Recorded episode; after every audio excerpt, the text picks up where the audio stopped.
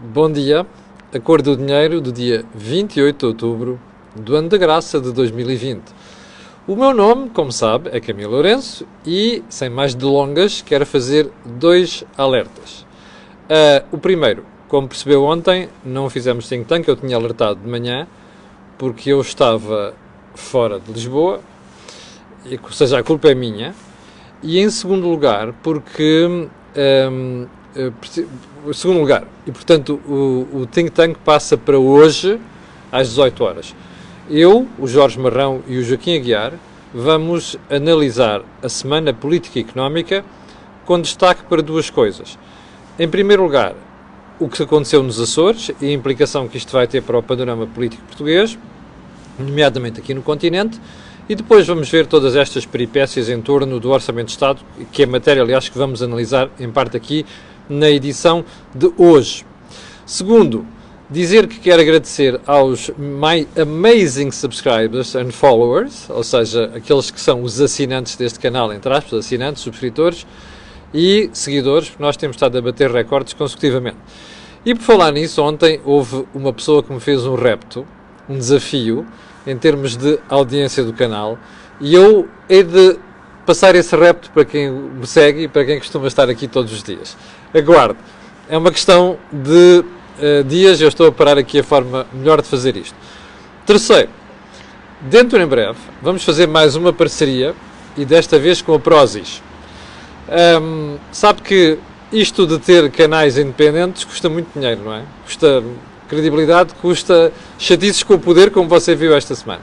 É bom saber que, apesar de tudo, há gente eh, livre na sociedade civil que está disposta a apoiar projetos onde não existem papas na língua, ou seja, onde os comissários do poder não mandam. Já agora, eu teria vergonha se tivesse alguns dos meios de comunicação onde estão a passar coisas inacreditáveis neste momento. Eu, juro-lhe, teria vergonha. Em boa, em boa hora saí uh, do meio nos termos em que eu estava. Bem, vamos então ao programa de hoje? Vamos lá. Primeiro ponto, períodos de ordem do dia. Eu vi no fim de semana, e era para ter comentado isto na segunda e ontem, e não comentei, mas não vai passar de hoje. Eu vi uma notícia, salvo erro, de Benavente, onde num supermercado um determinado número de clientes andou a cirandar, consumiu produtos e na saída não queria pagar.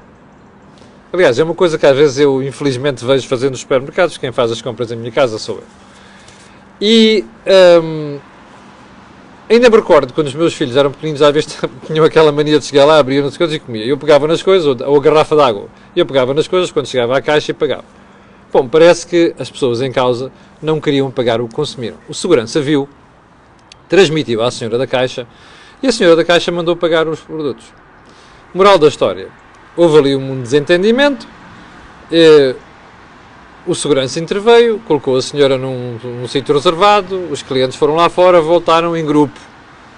E toca de violência, sovaram a senhora com ferimentos graves e não sei o quê. O que eu acho espantoso é que quem deu a notícia, em geral, omitiu, como omitem sempre, que o que se passou foi uma zaragata que envolveu pessoas da comunidade cigana. Eu devo dizer uma coisa, eu tenho amigos ciganos. Não tenho problema nenhum com eles. Portanto, aqui o problema não é serem ciganos. O problema aqui é o comportamento antissocial que certas pessoas uh, exibem. E como você sabe, não é só pessoas da comunidade cigana, de outras áreas também, é tudo uma questão de educação, é uma questão de formação. Bom, o que eu acho espantoso aqui é porque é que existe esta censura sempre de fazer a análise até ao fim. Que é, não há coragem, às vezes, de dizer quem fez. E o que é que aconteceu. Isto não pode ser.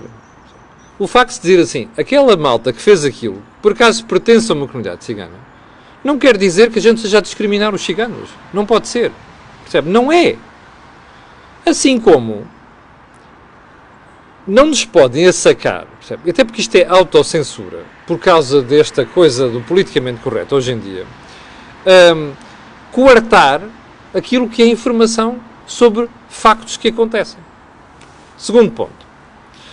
Portugal compra muitos elétricos de fachada, disse alguém da Zero ontem. Como sabe, é uma, como sabe, é uma associação ambientalista.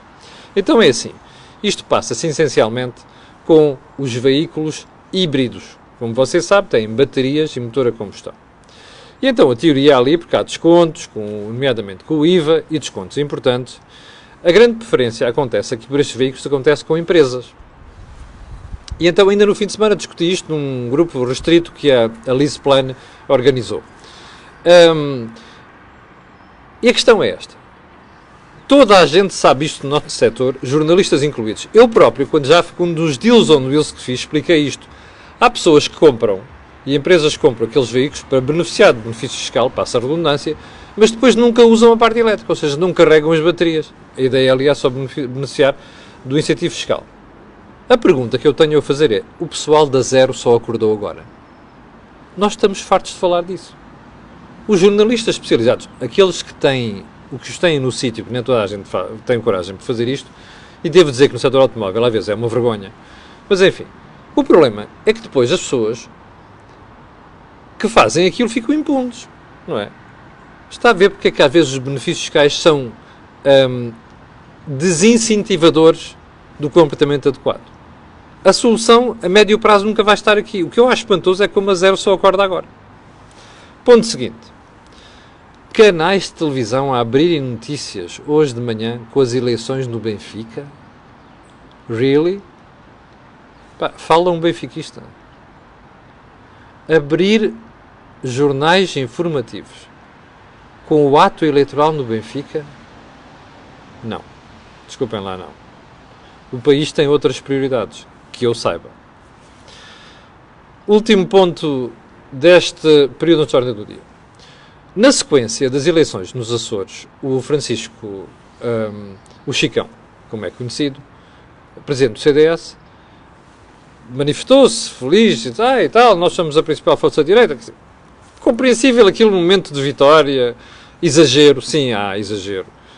Uma espécie de relief, não é? Porque ele tem vindo a ser atacado por todos os lados e, portanto, compreensível reação. Eu sorri quando vi aquilo. O que eu achei espantoso foi que no dia seguinte o Telmo Correia, que é líder parlamentar do CDS, ah, e tal, vamos lá pôr aqui uma coisa da fervura e tal. A, a piada tem um destinatário, Chicão. Eu não consigo perceber porque é que o Telmo Correia não fez aquilo internamente. Aliás, consigo. O Telmo Correia e mais uma série de chefões no CDS,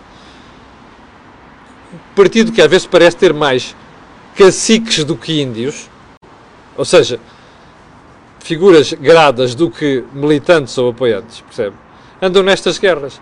Isto aqui tem um alvo, Francisco Chicão. Não é assim que se fazem partidos.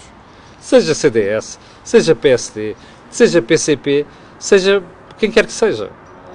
Isto não é forma de, do ponto de vista da oposição interna, hum, fazer as coisas. Porque se querem correr com o Chicão, corram com o Chicão. Agora, minar a, a, liderança do partido em público desta maneira, isto não diz bem de quem pratica estas coisas. Não sei se o Telmo Correia, mais aqueles, aquelas figuras grandes, aqueles barões do CDS já perceberam isto. É que já são o partido do táxi. Daqui a pouco são o partido da bicicleta. Whatever that means. Bom, vamos então à agenda, está bem? Já com. Ah, hoje temos tempo, 9 minutos.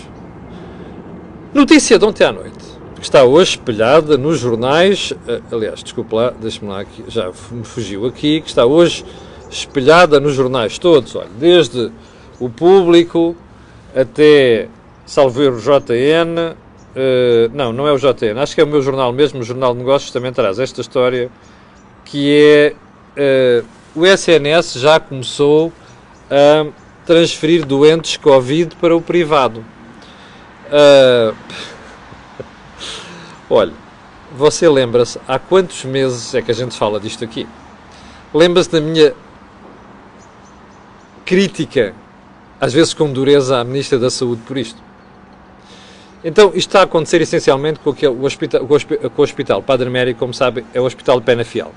E Penafiel está com um surto muito grande e que ele já não consegue aguentar. Então, o que está a acontecer é, como diz aqui o público, já foram transferidos doentes, 10 pacientes, internados no Hospital Escola Fernando Pessoa, em Gondomar. Um, contacto foi feito pelo Estado de Penafiel, que acolheu, esgotou a capacidade de acolher mais doentes. Isto é a última maneira de fazer as coisas e a menos correta. Porque o que o, o senhor, a senhora Ministra da Saúde devia ter feito, o Ministério, como eu estou farto de explicar aqui, era nos últimos cinco meses ter estabelecido um plano. Não é a última instância. Não é vou lá correr, há uma coisa não sei quantos protocolada em abril. Quer dizer, isto é tudo muito avulso. Isto é tudo, é feito em cima do joelho. Isto não, é um, isto não existe aqui um plano, não existe aqui uma estrutura, nada de estrutural, para usar aquilo que são as unidades do setor privado para combater a pandemia. Mas é, são estas, é esta ausência de plano, percebe? É esta ausência estrutural de uma orientação nesta área que depois aquelas manifestações que eu critiquei aqui ontem na Ana Gomes e na própria Ministra, que é a requisição de hospitais. Opa, isto não é o PREC. Isto nós não estamos nos anos 70. Estas coisas têm de ser preparadas. A lei, a lei, a cooperação tem que existir. Vamos dizer, ah, tá bem, mas a lei prevê a requisição. Mas a requisição é a última coisa que se faz. Porque isto é gerador de desconfiança entre o Estado e quem desenvolve iniciativa de liberdade económica, que é criar uma empresa. Perceba? Volto a referir isto. Eu espero que um dia esta repetição ad nauseam, ou seja, de vômito, que eu faço sobre o SNS é tudo, um dia consiga obter acolhimento geral na sociedade portuguesa para evitarmos coisas destas. Bem, vamos ainda ao SNS. Ontem no Parlamento eu fartei-me de rir, vinha a conduzir, tive a oportunidade de ouvir o debate todo e de Santa Sousa António gosta de dizer que ele tem quase uma bazuca europeia para reforçar o SNS. Epá, confesso que desatei à gargalhada, houve até condutores ao meu lado que eram primeiro, sei se cá está maluco, não é? Desatei à gargalhada a pensar assim, epá, fantástico, o quê? 12 mil milhões? Epá, espera aí, o António Costa quer enganar a quem? Então, ele nos últimos anos, nos últimos cinco, não teve 12 mil milhões para espetar no SNS. Não fez um plano estrutural de reforma do SNS. É tudo feito a trouxe-mocho, como diz o povo, em cima do joelho, a correr. E agora vem com uma história, tem uma bazuca. Espera aí. Primeiro, não tem bazuca coisa nenhuma. Segundo, 12 mil milhões. Terceiro, você acha que é chutar dinheiro para cima dos problemas que vão resolver isto? Eu vou-lhe dar a minha maior crítica ao Bloco de Esquerda e ao PS e aquela malta do PCP que é ah, falta dinheiro no SNS, metam lá dinheiro, vou contratar pessoas, vou fazer aquilo, vou fazer aquilo. Não, não é assim. O SNS é um edifício que precisa de ser pensado. Está obsoleto há uma série de anos. E essa obsolescência está a custar vidas e qualidade de serviço na saúde aos portugueses. Isto tem de ser pensado.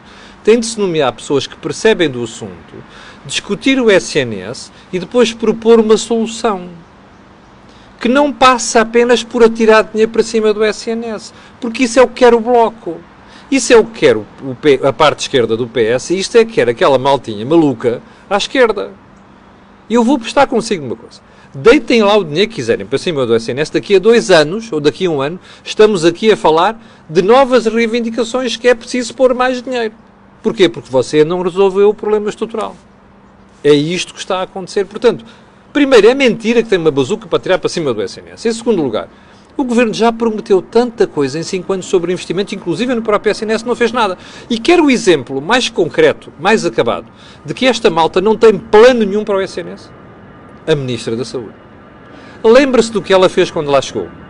Pegou numa lei de base da saúde, que estava a ser discutida por um grupo de gente, com gente de esquerda, gente de direita, gente muito sensata, coordenado pela Maria de Belém Roseira, que é uma pessoa sensata, pode cometer os seus erros, é uma pessoa sensata, pegou naquilo, atirou para o caixote do lixo, truncou aquela brincadeira toda e fez uma lei baixa saúde. Sim, Marta Temido. O que nós estamos aqui a pedir para o SNS é exatamente a mesma coisa. Não temos estudo nenhum, não há plano nenhum. Toma lá dinheiro para cima dos problemas. Quando há dinheiro. Não é assim que se faz. E escrevam o que estou a dizer. Daqui a um ano vamos estar aqui a comentar o que os partidos andam a dizer que é preciso mais dinheiro para o SNS. Eu não conheço melhor forma de torrar dinheiro do que fazer estas coisas que é em cima do joelho a tirar dinheiro para cima dos problemas. Ponto seguinte. O Primeiro-Ministro perguntou ontem, quando Uh, Rui Rui teve muito bem ontem na discussão do orçamento, assim como eu critico, tenho que, dar, tenho que lhe dar os parabéns quando está bem. E às tantas criticou a TAP, o, perdão, o governo por meter, já ter metido 1.200 milhões, mais, 1.500, mais 500 milhões, e depois já pessoal o que é que vem a seguir na TAP. E o Sr. Primeiro-Ministro, com aquela demagogia que lhe é habitual, vira-se para, para o Rui Rio e diz: Então, mas quer deixar falir a TAP?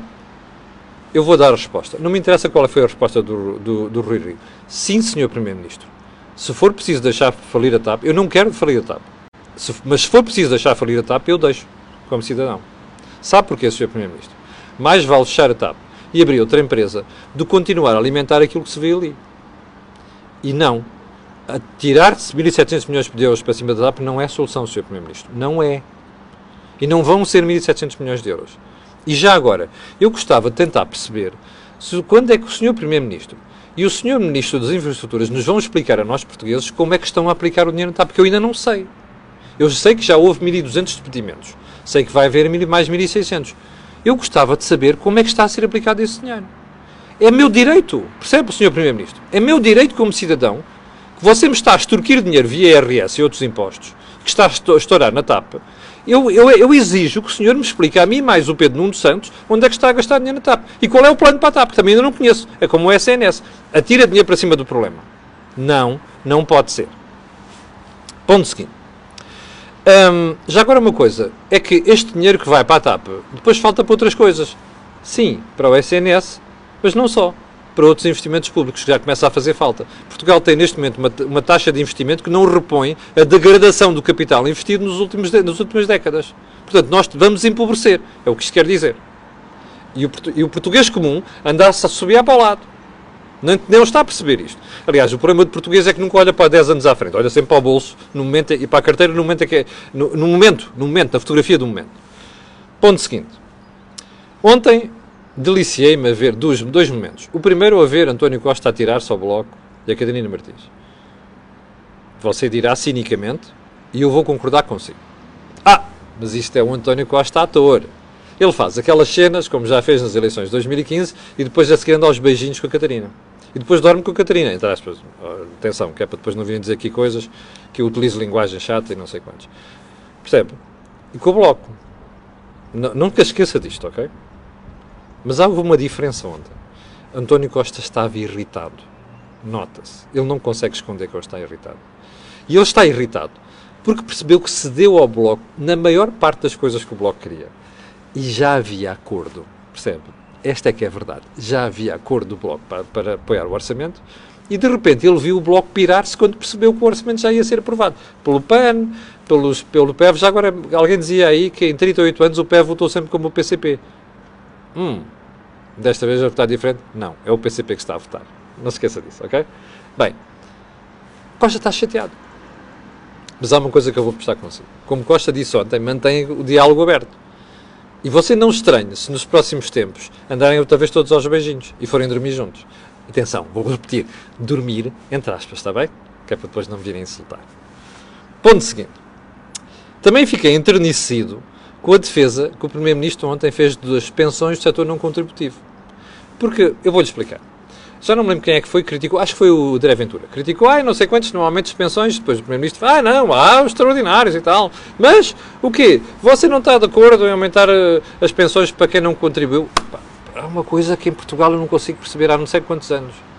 É assim, eu não tenho culpa que as pessoas não tenham contribuído. Não tenho culpa. Agora, não quero estourar o sistema de pensões para aumentar desregradamente pensões para quem nunca contribuiu para a Segurança Social. Não pode ser. E aquela conversa do, ah, que sei quantos donas de casa. Não, isso não explica tudo. Houve gente que não contribuiu. Não. Houve gente que tem pensões, há gente que tem pensões baixas hoje em dia, porque uns por contribuíram pouco. E sabe porquê contribuíram pouco? Porque recebiam por baixo da mesa.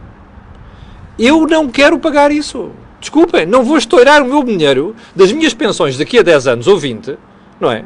Que eu estou a gastar, a pagar uma fortuna por mês ao Estado para depois pagar isto.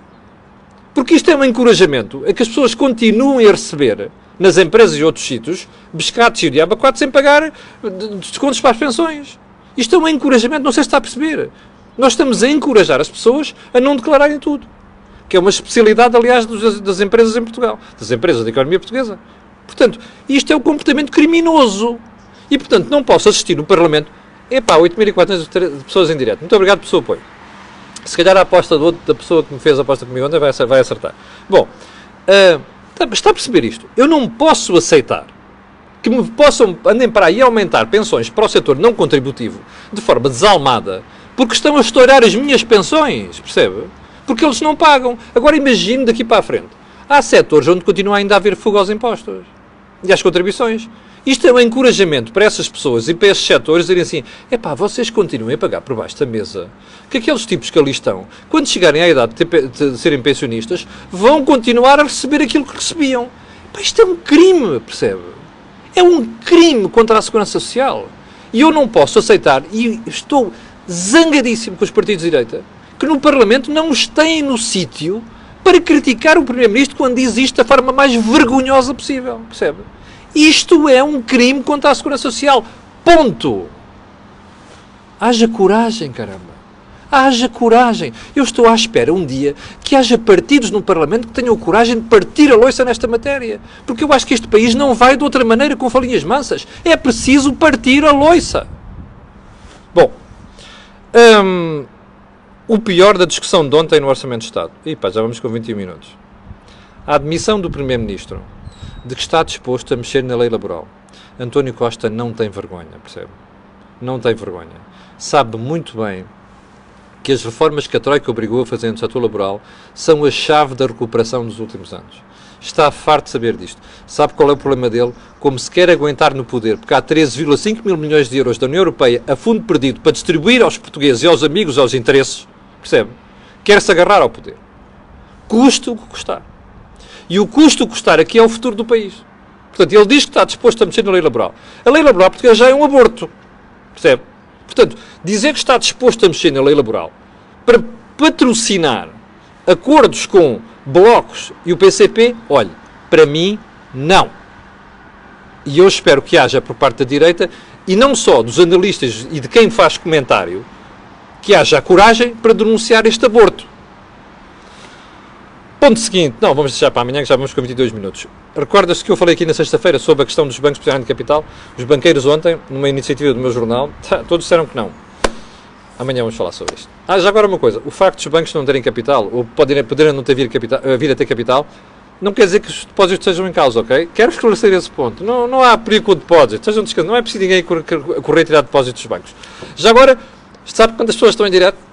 8.600. Eu quero pedir a alguém que esteja a ver para fazer um screenshot e mandar, se faz favor. Uh, quero agradecer a estas pessoas. Quero pedir a estas pessoas e aquelas que vão ver aquilo que peço sempre que é colocarem um gosto e fazer partido nas redes sociais. Já sabe porquê. Aquilo que houve aqui não houve mais sítio nenhum. E também não, não se admitem ameaças de governantes. Capixa? Obrigado, com licença, e até logo às 18 horas com o Think Tank.